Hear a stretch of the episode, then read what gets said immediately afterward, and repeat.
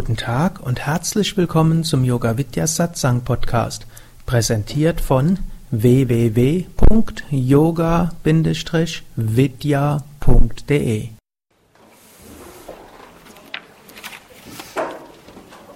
Wir sind im Yoga Sutra, drittes Kapitel.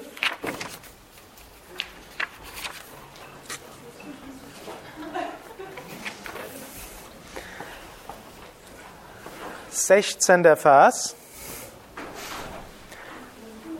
Dort beschreibt Patanjali, wie können wir in die Zukunft schauen?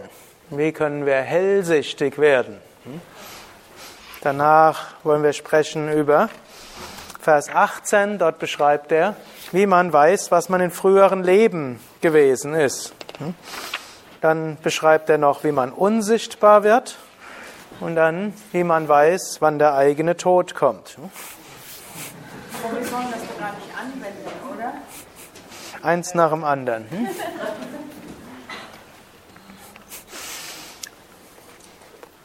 Durch Samyama auf die drei Arten der Veränderungen, Form, Zeit und Zustand, kommt Wissen um Vergangenheit und Zukunft.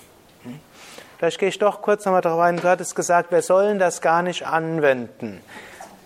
Antwort ist irgendwo Jein. Wir dürfen nicht vergessen, auf der einen Seite jetzt vom Vedanta-Standpunkt aus, Siddhis sollte man nicht, annehmen, nicht anwenden. In Sattvapati, wer sich erinnert, ne, große Herausforderung an den Aspiranten vom Übergang von Savikalpa Samadhi zu Nirvikalpa Samadhi, von Samprajnata zu Asamprajnata Samadhi sollte man die Siddhis nicht nutzen, sonst bleibt man hängen oder stürzt sogar, fällt, weil man irgendwo sein Ego aufbläht mit seinen Fähigkeiten. Wenn man der, äh, der Versuchung der Siddhis nicht zum Opfer fällt, dann gelingt es von Sattvapati zu Asam Shakti zu springen und damit von Savikalpa zu Nirvikalpa Samadhi und damit zu Kaivalya, zu Moksha zu kommen, ein Jivan Mukta zu werden. Das ist auf der einen Seite richtig. Auf der anderen Seite, Patanjali hat nicht das, die Hälfte des dritten Kapitels geschrieben, was man, wie man verschiedene außergewöhnliche Fähigkeiten erreichen kann, wenn er gemeint hätte, man sollte nichts davon anwenden. Also es ist hier so eine feine Linie. Wir wollen uneigennützig dienen. Und Patanjali sagt ja auch im zweiten Kapitel, der ein Grund, weshalb wir auf die Welt kommen, ist, damit wir die Kräfte erfahren, die in uns und in der Welt sind. Zum Yoga Sutra, zum Konzept des Yoga Sutra gehört auch dazu, zu schauen, was haben wir alle für Möglichkeiten und für Fähigkeiten. Man muss das nicht machen. Im Bhakti Yoga sagen wir nur, oh Gott, dein Wille geschehe. Und es gibt auch den demütigen Bhakti Yoga, ich bin nichts, oder im Christentum, ich bin ein armer Sünder, hm, so wie es im hm, der Katechismus von Luther sagt, der Mensch ist bös von Kindheit an, von Grund verderbt, Ursünde, kann sich nicht selbst erlösen hm? und äh, schafft es auch nicht. Da gibt es diese hehren Ideale der zehn Gebote, der zweifachen Nächstenliebe, kriegt der Mensch nie hin. Und wenn er das weiß, dann wendet er sich ganz an Gott und tut innerlich Buße und vertraut darauf, dass Jesus für die Vergebung der Sünden gestorben ist, dann wird man allein durch die Gnade, hm, sola fide, hm, wie es hm, dann heißt von bei Luther, wird er dann die Erlösung bekommen. Das ist ein Bhakti-Weg. Ich bin klein, packe nichts, Gott, du musst alles für mich machen, hilf mir. Hm? Hm? Und dann heißt das aber nicht, dass man deshalb sich nicht bemüht, aber eben in lutherischer Theologie ist das, wir kriegen es selbst nicht hin, aber durch die Gnade Gottes kriegen wir es manchmal dann doch hin. Hm? Deshalb sollte man sich bemühen, aber hm, für die Erlösung spielt es keine Rolle, ob wir jetzt gute Menschen werden oder nicht. Hm? Sondern durch das Berührtsein durch den Heiligen Geist kommt dann diese Initiative, was für andere zu machen. Durchaus auch psychologisch nicht stumm, sondern im Gegenteil. Ne? Man setzt sich nicht unter Leistungszwang, wir kriegen es eh nicht hin, uns selbst zu erlösen und durch gute Werke schon mal gar nicht. Ne? Gott macht alles für uns, wir brauchen nur dran zu glauben und dann bemühen wir uns und dann der Heilige Geist gibt uns entweder die Möglichkeiten oder nicht. Ist auch, wie es Krishna in der Bhagavad Gita lehrt, auch dort, mach so gut wie du kannst, überlass alles Gott. Aber auch in der Bhagavad Gita, auch dort beschreibt Krishna, sagt der Krishna, kämpfe und bemühe dich. Lass nicht einfach alles los. Da, wenn du alles Gott vertraust, heißt das nicht, dass du deshalb nichts tust. Auch wieder ähnlich. Auch dort im Bhakti, Gott macht alles, du bemühst dich. Und im Raja Yoga ist eben auch, wie können wir uns bemühen, wie können wir unsere Kräfte entfalten zum Wohl anderer, aber ohne Ego. Asmita wird ja auch im Yoga Sutra als großes Hindernis angesehen. Und natürlich gerade dann, wenn wir es tatsächlich dann erreicht haben, dass wir in Savikalpa Samadhi gehen und tatsächlich diese Kräfte vollständig nutzen könnten, dann gilt es, sich nicht damit zu identifizieren und sie eben nicht nutzen, um den Gang der Weltgeschichte egoistisch zu ändern, sondern nur noch sagen, dein Wille geschehe. So haben wir ja auch das große Paradox bei den großen Meistern, wie zum Beispiel Swami Shivananda, der zum einen immer wieder auch tatsächlich gesagt hat, Siddhi sollte man nicht anwenden. Andererseits gibt es hunderte Berichte von seinen Schülern und vermutlich Tausende, was alles für Wunder in seiner Gegenwart passiert sind.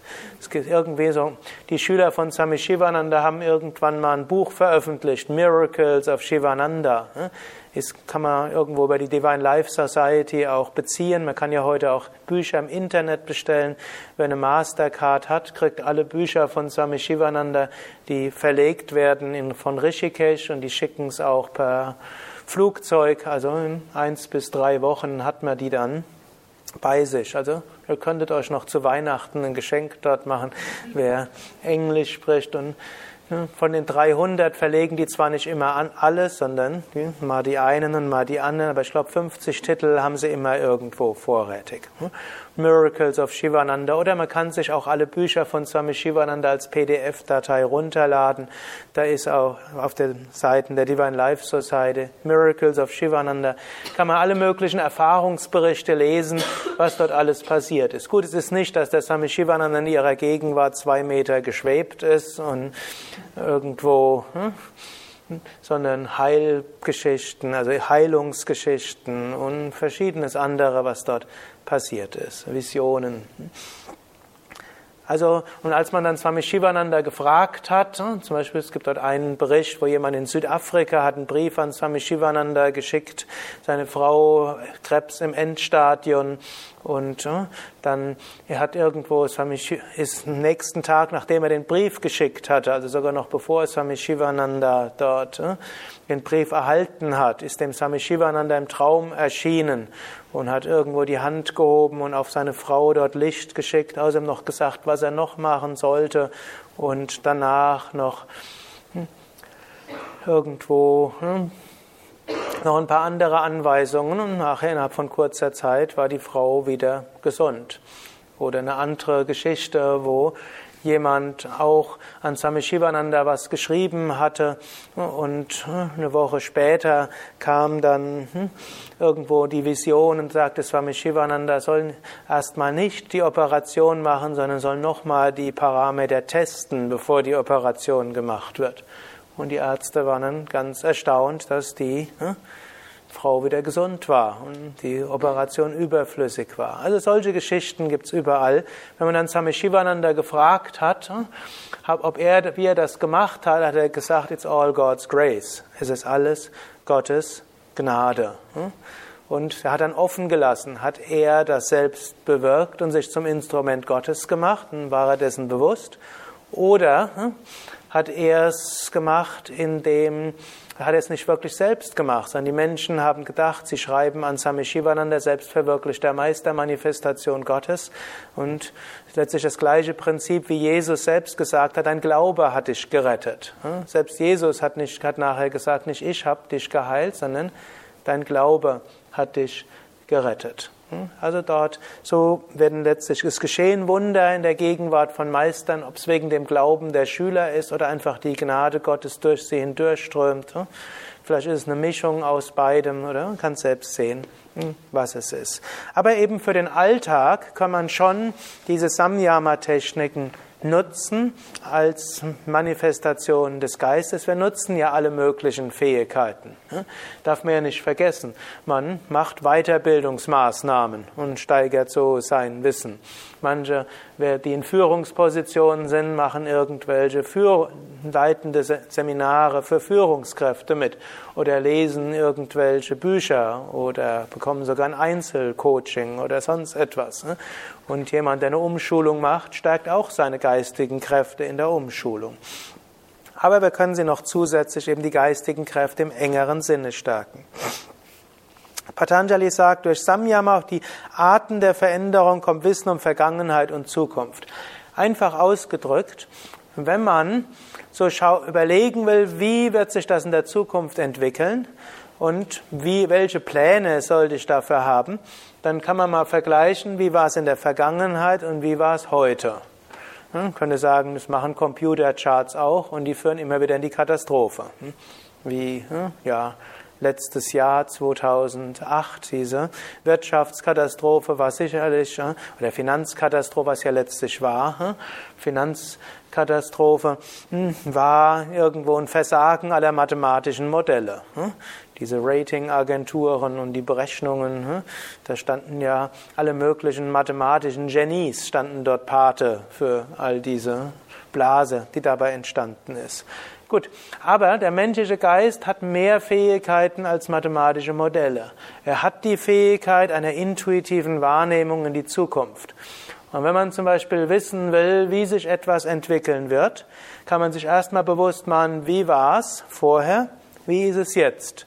Und dann konzentriert man sich auf die Veränderung von hier bis jetzt und spürt diese Veränderung. Und dann hat man eine gewisse Ahnung, wie kann sich das in der Zukunft entwickeln, wenn ich jetzt nicht selbst eine neue Ursache entwickle. Versteht ihr, was ich meine? Hm? Könnt ihr das vielleicht gerade mal ganz kurz machen? Könnt irgendwas überlegen, was für euch, hm, vielleicht sagen wir mal, mittelwichtig ist. Hm? Also wichtig kann es euch sehr sein, aber mittelkritisch sein. Müssen nicht alle. Und dann kann man überlegen, wie war es in der Vergangenheit, wie war es jetzt? Das kann, wie ist eine Beziehung zu einem bestimmten Menschen? Wie ist die Lage in eurer Firma? Wie ist eure, die Entwicklung eures Yoga-Zentrums oder was auch immer? Einen Moment lang nehmt einen Punkt in der Vergangenheit. Moment die Augen schließen.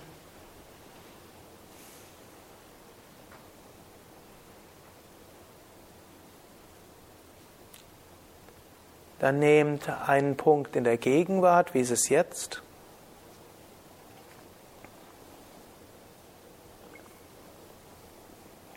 Dann werdet euch bewusst, was sich verändert hat.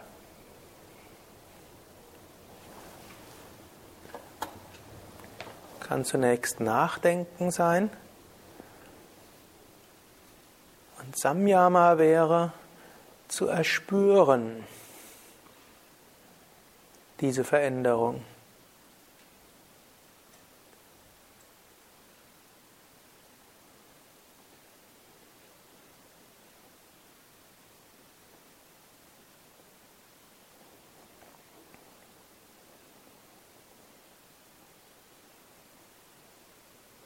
Nachdem ihr so diese Veränderung erspürt habt, könnt ihr einen Moment in euch hinein horchen oder schauen, Kommt irgendein Bild auf für die Zukunft?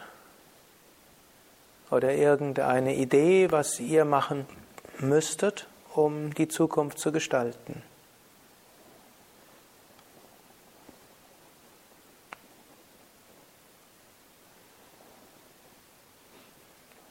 Om Shanti. Das war jetzt sehr kurz natürlich, hm? aber es ist eine Technik, die man anwenden kann und ich meine spielerisch anwenden kann. Hm? Man wird feststellen, manchmal bringt es mehr, manchmal weniger. Man soll sich da nicht unter Leistungsdruck bringen. Aber das kann ein intuitives Einfühlungsvermögen geben. Und das klappt für nahezu alles. Menschen, als Arzt kann es eine zusätzliche Hilfe sein, seine Intuition zu stärken in Wirtschaftsgeschehen, in Firmengeschehen, in der eigenen Beziehung, der Entwicklung des Kindes, Entwicklung der, des Gesundheitszustandes der Mutter, äh, im Was auch immer man will, diese Sache, einen Punkt in der Vergangenheit, einen in der Gegenwart, dann sich bewusst werden, was hat sich geändert und dann hineinspüren. Und der menschliche Geist geht dann jenseits des Offensichtlichen. Das ist das, was den menschlichen Geist vom Computer unterscheidet. Der Computer wird nur weiter die Parameter aus der Vergangenheit hochrechnen in die Zukunft. Der menschliche Geist hat da noch ein paar mehr Fähigkeiten mit seiner Intuition. 18. Vers. Durch die direkte Erfahrung von Samskaras entsteht das Le Wissen um das vorige Leben. Also wie kann man seine früheren Leben erkennen? Auch hier wieder die Frage, soll man überhaupt seine frühere Leben erkennen? Im Normalfall sagen die Meister, wir haben genügend Probleme in der Gegenwart, wir brauchen nicht noch in frühere Leben zu gehen. Manche erinnern sich vielleicht an den Spruch von Shankaracharya, wieder wirst du geboren, wieder wirst du sterben, wieder wirst du geboren, wieder wirst du sterben. Jeder Mensch, den du siehst, war schon mal deine Mutter. Jeder Mensch, den du siehst, war schon mal dein Vater. Jeder Mensch, den du siehst, war schon mal dein Sohn und deine Tochter, war schon mal dein Mann und deine Frau. Dann sagt er noch, genug, genug. Wann hast du genug? Hm? Erkenne dein wahres Selbst und sei frei. Hm? Also angenommen, wir würden jetzt alle früheren Leben haben, ne? der Mensch, der vor einem dann ist, oder mit dem man gerade zusammenlebt oder der eigene Chef ist, dann stellt man fest, dreimal waren wir schon verheiratet, viermal waren wir beenkelt und ne? zweimal war er mein Gegner und hat mich hinterrücks ausgedrückt, ausgenutzt. Hm? Und dreimal habe ich ihm Böses getan. Ein viertes Mal waren wir Gegner in der Schlacht und haben uns gegenseitig umgebracht.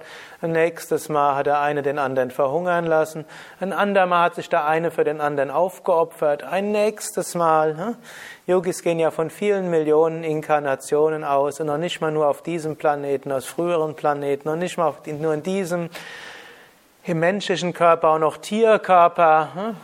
Und nicht nur in diesem Universum, sondern auch dazu in Paralleluniversen. Also, hm, wenn wir jetzt alle Beziehungen zu einem Menschen ausloten würden, hm, hätten wir so viele unendliche Beziehungsmöglichkeiten. Denn in diesem Universum der Maya, das ja letztlich ein geistiges Universum ist, wo alle Möglichkeiten irgendwo in irgendeiner Ecke schon mal passiert sein könnten oder passieren werden, hm, ist so vieles möglich.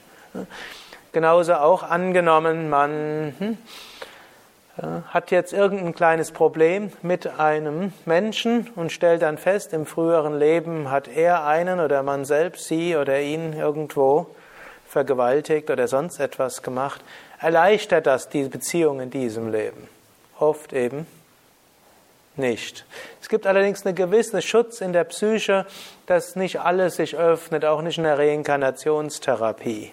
Andererseits, manchen Menschen hilft es, wenn sie mit anderen Therapien nicht zurechtkommen, irgendwo in einer Reinkarnationstherapie so ein bisschen bewusst machen, ja, im früheren Leben war das sowieso, im, vor zwei Leben war sowieso, vor drei Leben war sowieso und wir schaden uns gegenseitig in wechselseitigen hm, Beziehungen.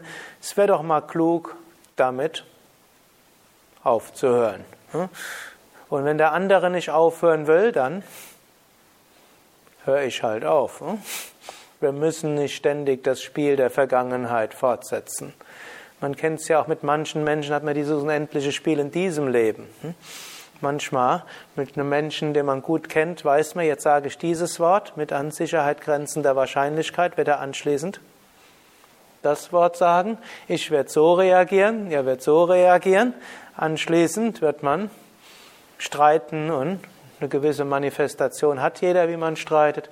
Nachher werden wir uns vielleicht wieder versöhnen und dann hm, eine Weise mit diesen Choreografien umzugehen, ist ja auch, dass man einfach mal zwei, hm, zwei Stufen überspringt. Hm. Könntet, könntet ihr auch mal ausprobieren und sagen, hm, okay, normalerweise müsste ich jetzt, damit, und, damit er so weitergeht, das Wort sagen, du wirst so reagieren. Wir können ja gleich stampfen den Raum verlassen, dann ersparen wir uns eine Viertelstunde. Oder wir können uns auch gleich schon versöhnen, dann ersparen wir uns die anderen Schritte. Bei manchen Menschen geht das, mit dem Chef bitte nicht probieren. Da mindestens nicht so. Okay, genauso aber auch diese Choreografie über verschiedene Leben, auch die kann man dann unterbrechen, wenn man weiß, man hat die schon wunderbar einstudiert über viele Leben. Aber es ist auch noch aus anderen Gründen irgendwo hilfreich. Wir können sagen, wir haben bestimmte Samskaras, auf, da sagt er, darauf sollte man sich konzentrieren. Samskaras. Durch Samyama auf die Samskaras kriegen wir Wissen um frühere Leben. Wobei, was dort steht, Purva Jati, kann man auch sagen über Jati Leben, Purva früheres, das ist doppeldeutig. Man kann sagen, sowohl in diesem Leben als auch in früheren Leben. Zunächst mal, viele der Samskaras, die wir haben, begründen sich in diesem Leben.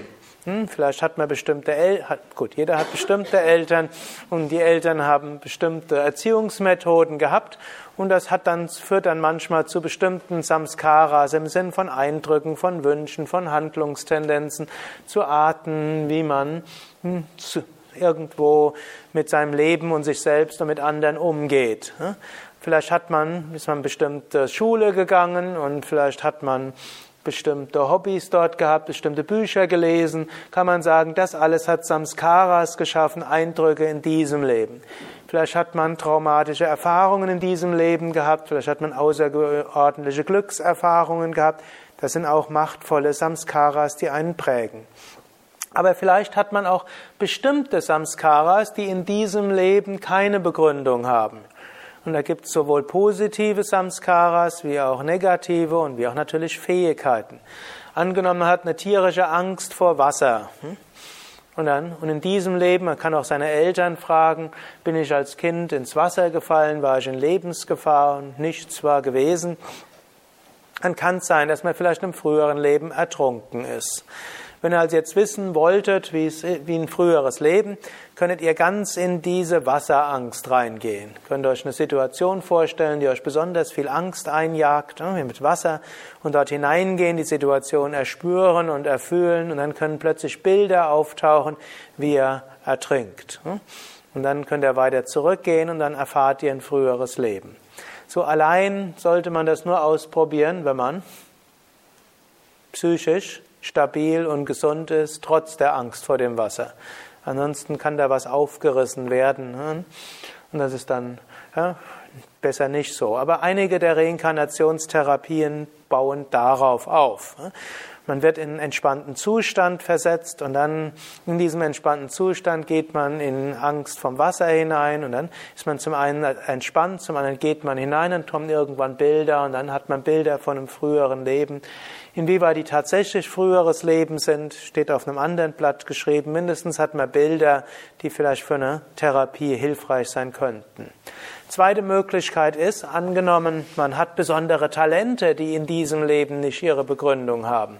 Musikalisches Talent, eine Neigung, oder man kann, konnte schon sehr früh zum Beispiel Geige spielen, oder man hat irgendeine Musikrichtung geliebt, die keiner in der Familie gemocht hat.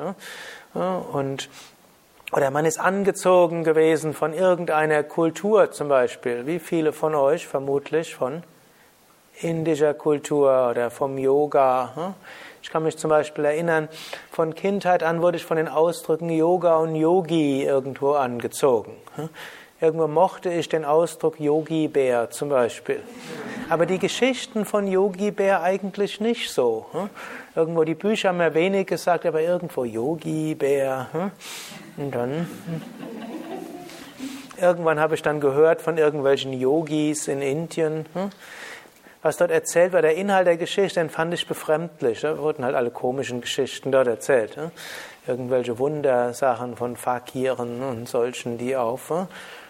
Nagelbrettern gelebt haben. Das wird irgendwo, hat irgendeiner in unserer Klasse, hat dort von, Yogis erzählt, die auf einem Bein stehen und den Arm oben, bis der Arm irgendwo wegschrumpelt. Das fand ich eher eigenartig, also wo so frühe, frühe Teenies oder so manchmal fasziniert waren. Ne? Aber irgendwo Ausdruck Yogi, da habe ich gehört, irgendjemand hat in der Volkshoch, also die Mutter von jemandem in der Volkshochschule Yoga geübt. Ohne dass ich die geringste Ahnung hatte, was das ist, fand ich toll, Yoga. Hm? Müsste ich auch irgendwann mal machen. Und dann bin ich irgendwann mal in ein Yoga-Zentrum gekommen und habe zum ersten Mal hm, dort Räucherstäbchen gerochen und hm, die Bilder gesehen. Und dann kam das Mantra singen und habe ich gedacht, endlich zu Hause. Dann kam dann aber das Mantra Hare Rama, Hare Krishna, da bin ich zusammengezuckt. Wir haben ja im Religionsunterricht heute, würde ich sagen, alle möglichen Schauermärchen gehört über die Hare Krishnas, die Bücher von dem Haag gelesen, Jugend, Sekten. Also, wo bin ich jetzt hingeraten? Hare Rama, Hare Krishna. Fluchttendenzen. Ja. Gut, nichts. Gut, also das sind Beispiele. Und so gehe ich klar davon aus, dass ich in einem früheren Leben irgendwo auch schon Yoga gemacht hatte und irgendwo in Indien gewesen bin. So kann man sagen, Samskaras geben so Hinweise, was man in einem früheren Leben war, was auch noch etwas relativiert und dafür ist es auch eine Hilfe. Manchmal sagt man, ich will rauskriegen, was will ich? Hm? Bisher habe ich gelebt, was meine Eltern von mir wollten. Ich habe gelebt, was meine Lehrer von mir wollten. Ich habe gelebt, was meine Chefs wollten, was mein Partner will, was meine Kinder von mir wollen. Jetzt bin ich dran. Und dann schaut man, was will ich wirklich? Was nicht meine Eltern, mein Partner, meine Kinder, meine Lehrer, mein Chef, meine Kollegen, meine Mitarbeiter hm, wollten, die ich verinnerlicht habe oder als von außen aufoktroyiert erlebe. Hm. Patanjali gibt diesem Konzept eine kleine Absage. Das, was wir wollen und was, was wir nicht in diesem Leben an Wünsche entwickelt haben, das stammt schlicht und ergreifend von früheren Leben das sind wir nicht mehr als das andere. Und dann sagen, ja, tief im Inneren habe ich irgendwo den großen Wunsch, nach Thailand zu gehen und mal reisen nach Südostasien. Das ist jetzt nicht mehr ich als der Wunsch, den man vielleicht bisher hatte, an die Ostsee zu gehen, weil das die Eltern auch hatten, hm, regelmäßig dorthin gefahren ist, sondern man hat wahrscheinlich dann in einem früheren Leben in Südostasien gelebt und jetzt will man an die Städten seines früheren Lebens mal zurückgehen. Ist jetzt nicht ein sehr, hm, ein Wunsch, dessen Erfüllung einen dauerhaft glücklich macht. Oder hm, und so weiter. So kann man dann vieles sehen. Das heißt nicht, dass man dem nicht mal nachgehen soll. Vielleicht ist da irgendwas Unerledigtes und vielleicht hat man noch andere tiefe Wünsche, die dort sind. Nur eben, man sollte sich nicht einbilden, dass die tieferen Wünsche wer man selbst ist. Jeder Wunsch ist irgendwo angeregt, entweder durch Samskaras aus früheren Leben oder karmisch angeregt, irgendwelche Aufgaben, die vielleicht auch auf einen warten. Aber weder das eine noch das andere sind wir wirklich. Was sind wir wirklich? Satchit und Ananda. Und dennoch gibt es noch hier eine Anwendung von diesem Vers, der durchaus von Bedeutung sein kann. Angenommen, wir merken, da ist irgendwo ein tiefer Wunsch und ein tiefes Talent. Und jetzt weiß man nicht, soll ich dem nachgehen oder soll ich dem nicht nachgehen? Ja, durchaus. Es könnte ein Wunsch aus einem früheren Leben sein. Und wenn wir dem jetzt nachgehen, gehen wir einfach in die Regression. Und das, was längst erledigt ist, das hm, machen wir dann nochmal. Und so oder es kann aber sein, da ist etwas aus einem früheren Leben, eine Fähigkeit, ein Talent, das wir noch nicht voll gelebt haben und das jetzt hier abgeschlossen werden will.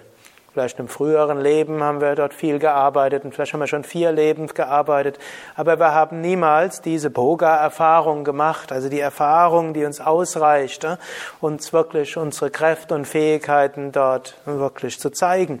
Und es wäre jetzt angebracht, in diesem Leben das zu krönen und wirklich dem nachzugehen.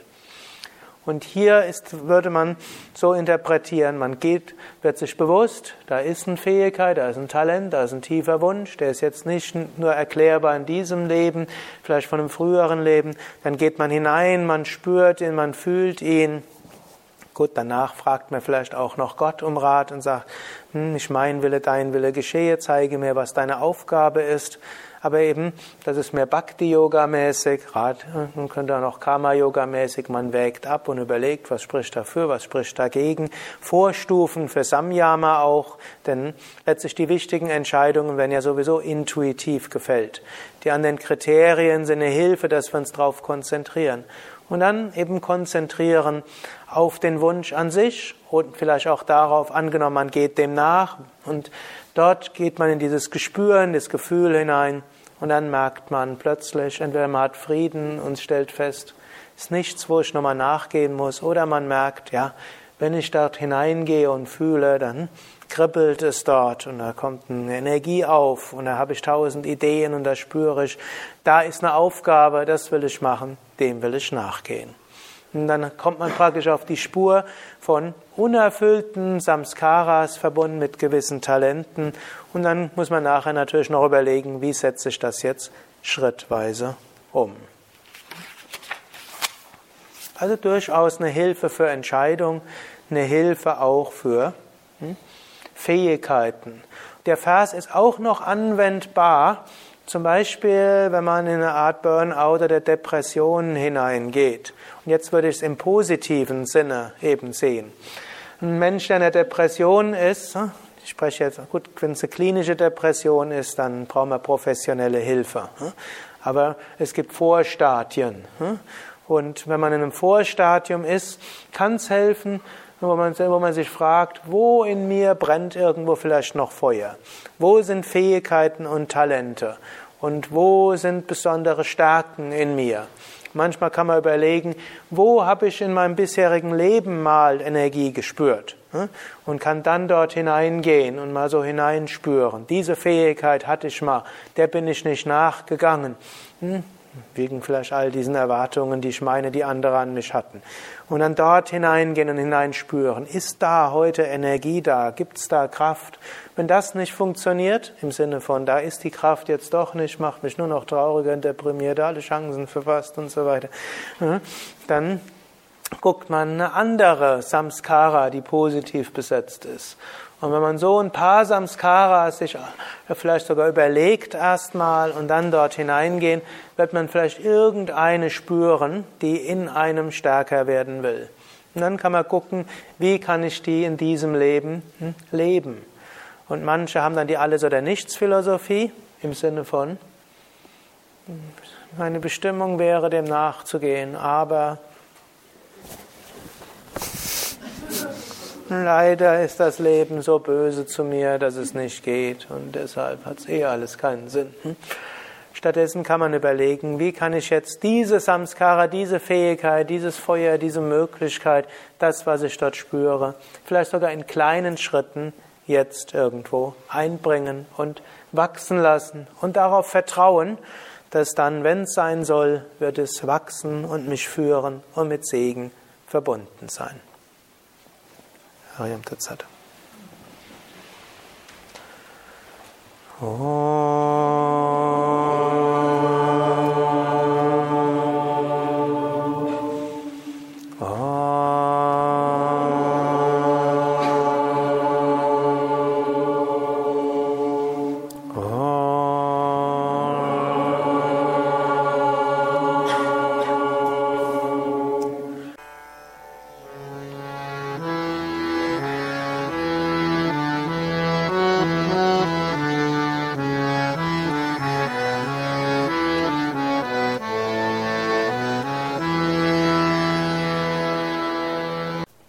Dies war also die aktuelle Ausgabe des Yoga Vidya Satsang Podcasts, präsentiert von www.yoga-vidya.de